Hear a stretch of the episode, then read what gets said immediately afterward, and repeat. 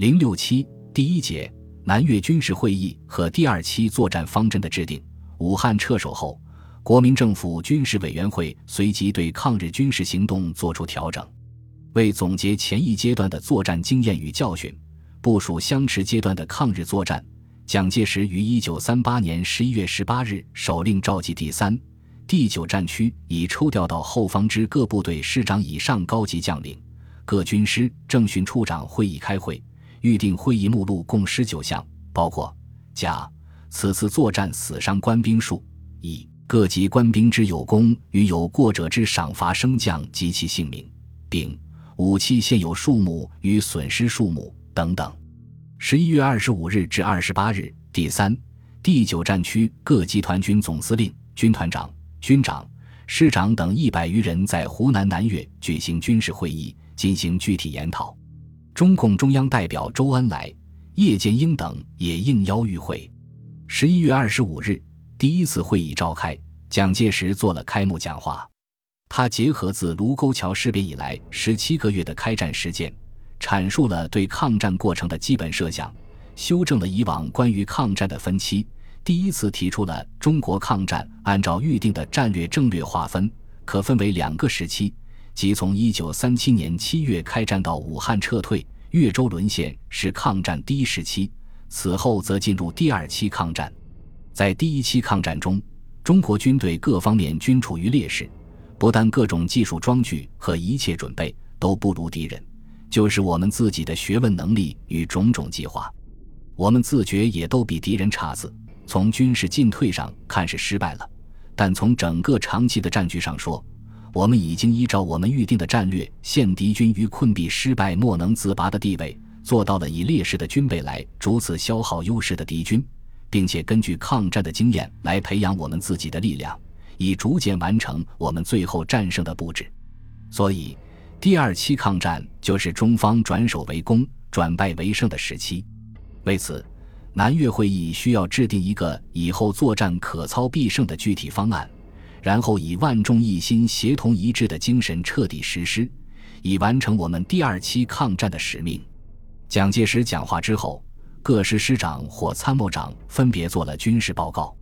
在十一月二十六日上午举行的第二次会议上，蒋介石在讲评中具体指出了中国军队以往在战略和战术的种种缺失及耻辱，要求与会各将领加以研究，制成具体方案，以便确实施行。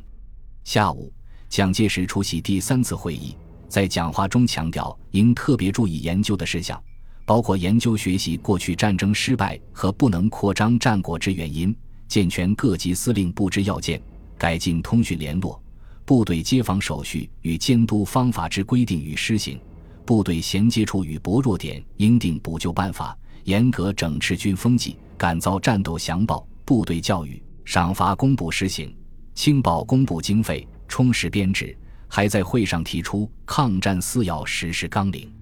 即军队要提高士气，收揽民心，爱惜物力，抚养伤病。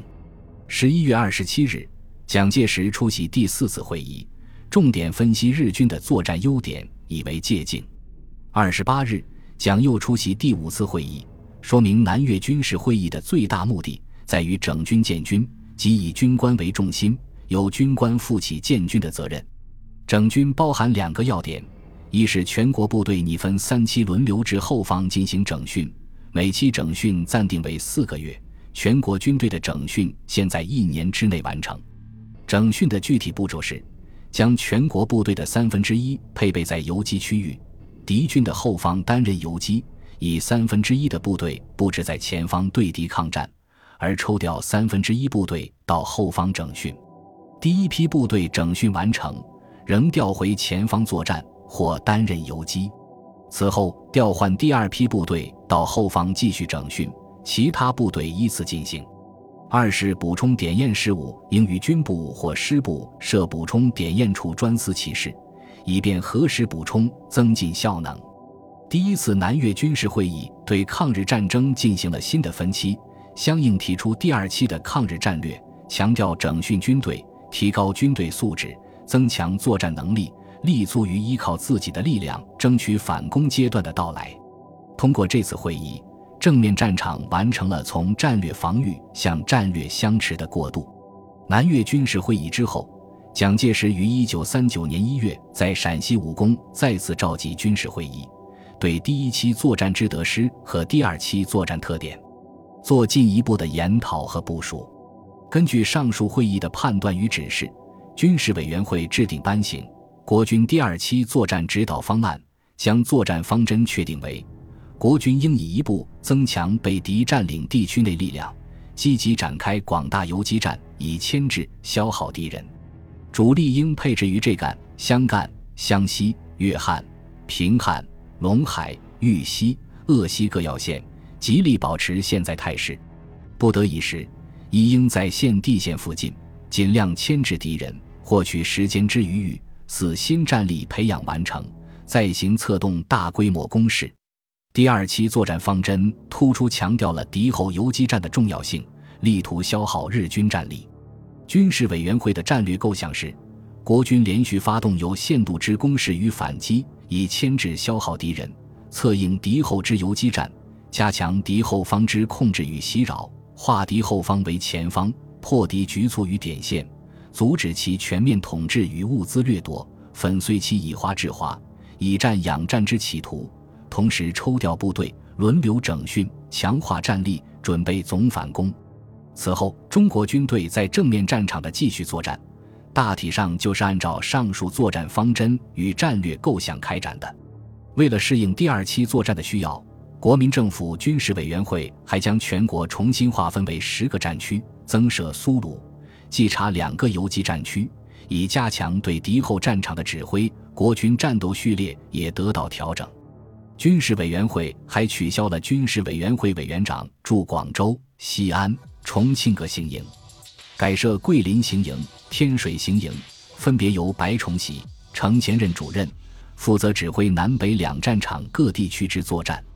各战区划分情况概括如下：第一战区司令长官为立煌，下辖第二、三集团军，辖区为豫境及安徽之一部。第二战区司令长官阎锡山下辖第四、五、六、七、十四、十八集团军，辖区为山西及陕西之一部。第三战区司令长官顾祝同下辖第十、二十三、二十五、三十二集团军，辖区为苏南、皖南及浙闽两省。第四战区司令长官张发奎下辖第九、十二、十六集团军，辖区为广东、广西两省。